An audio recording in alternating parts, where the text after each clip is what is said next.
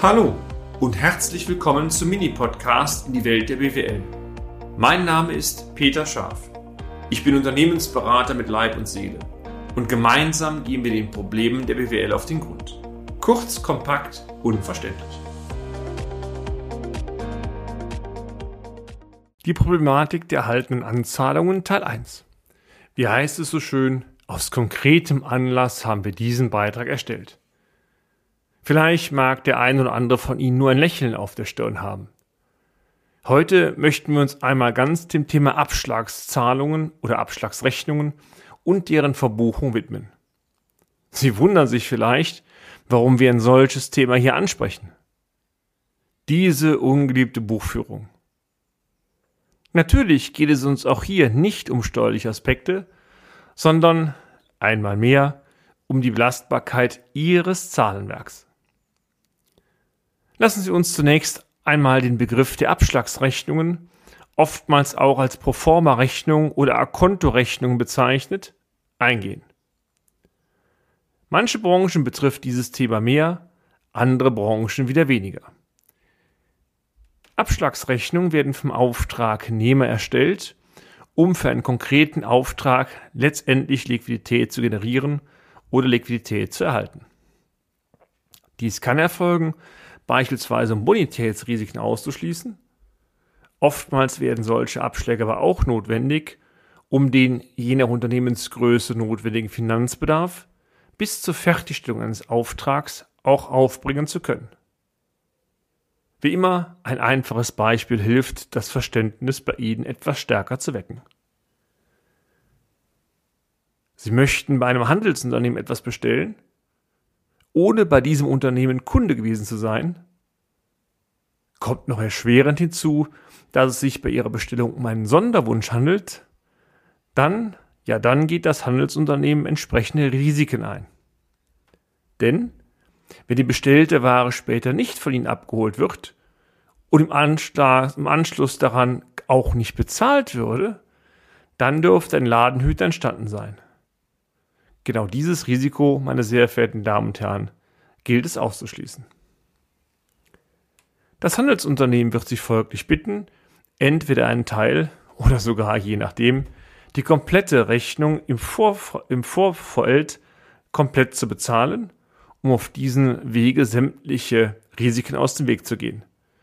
Übrigens, die Erfahrung sagt zudem noch, dass wenn das Geld einmal vom Kunden da ist, hat der Kunde naturgemäß auch mehr Interesse daran, die Ware zu erhalten, denn sein Geld ist bereits, wenn Sie es so wollen, futsch, also denkt er auch stärker daran, die Ware auch abzunehmen. Der Kunde, der diese Ware von Ihnen haben möchte, zahlt in aller Regel auch, nennen wir es mal, freiwillig. Was passiert nun beim Geldeingang auf eine Abschlagsrechnung? Spätestens bei Geldeingang muss das Handelsunternehmen folgende Buchungen veranlassen per Bank oder Kasse, je nachdem, an erhaltene Anzahlungen und an Umsatzsteuer. Bitte schauen Sie sich diesen Buchungssatz einmal genau an. Per Bank anerhaltene Anzahlungen, von mir aus auch an Umsatzsteuer. Auch für Nichtbuchhalterinnen und Nichtbuchhalter wird eines, so denken wir, sehr schnell klar. Konten der Gewinn-Verlustrechnung werden nicht angesprochen. Denn wenn wir per Bank buchen, ist das ein Bilanzkonto.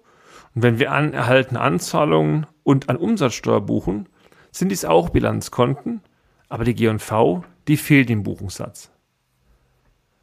Lassen Sie uns dies einmal etwas anders ausdrücken. Ein Unternehmen kann so viele Abschläge halten, wie es möchte. Die Ertragslage, meine sehr verehrten Damen und Herren, und damit das Unternehmensergebnis das ändert sich hierdurch nicht. Betrachten wir nun im Folgenden einmal das Konto erhaltene Anzahlungen. Dieses Konto ist ein Bilanzkonto, welches bei den Verbindlichkeiten, das heißt den Passiva, ausgewiesen wird. Es zeigt einem externen Bilanzleser, natürlich einer externen Bilanzleserin auch, dass ein Unternehmen Nettoabschlagsrechnungen von seinen Kunden erhalten hat. Hierfür mag bereits eine Leistung erbracht worden sein oder es kann auch sein, dass die Leistung noch komplett erbracht werden muss. Festzuhalten ist Folgendes. Das Unternehmen, welches diese Haltenanzahlung ausweist, hat Gelder von seinen Kunden bekommen, die zum Zeitpunkt des Geldeingangs bei diesem Unternehmen schlicht noch als Verbindlichkeiten auszuweisen sind und natürlich auch Verbindlichkeiten darstellen. Sie werden sich jetzt fragen, wieso denn Verbindlichkeiten?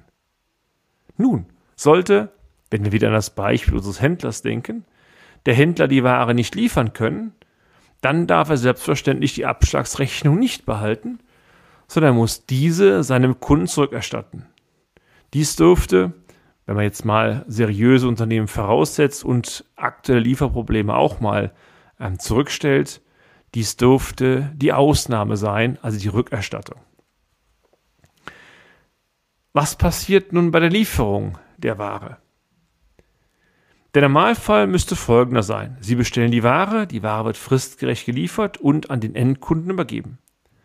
Spätestens jetzt, wo die Leistung auch erbracht wurde, meine sehr verehrten Damen und Herren, jetzt wird die Rechnung auch gestellt. Der korrespondierende Buchungssatz hierzu lautet per Debitoren, das heißt per Forderung an Lieferung Leistungen, an Umsatzerlöse und an Umsatzsteuer.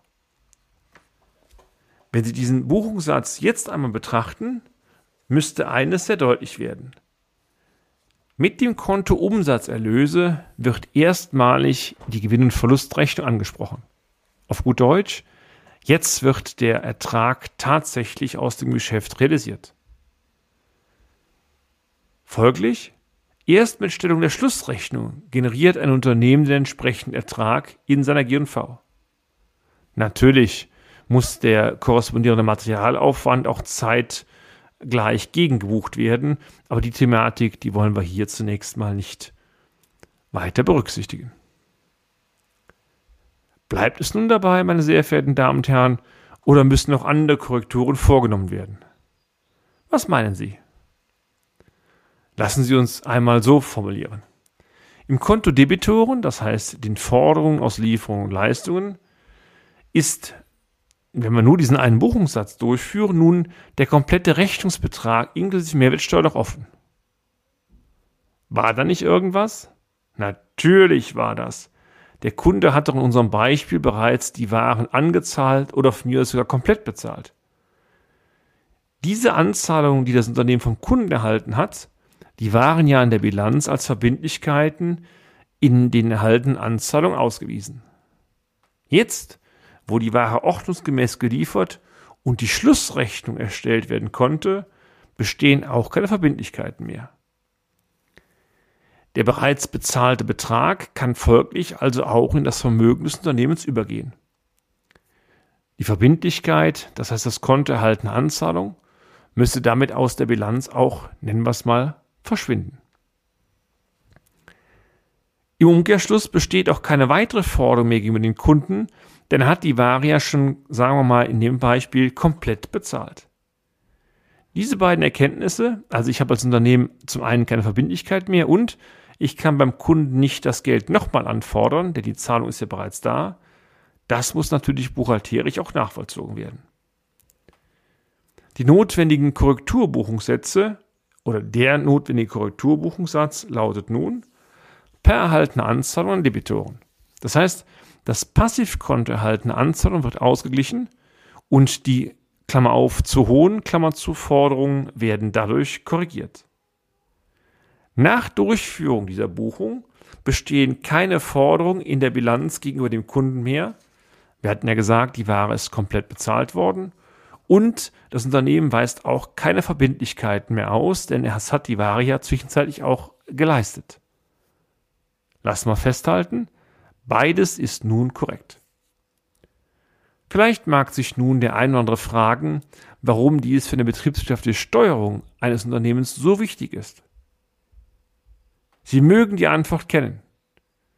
Wir werden unsere Sicht der Dinge Ihnen sehr gerne im nächsten Beitrag präsentieren.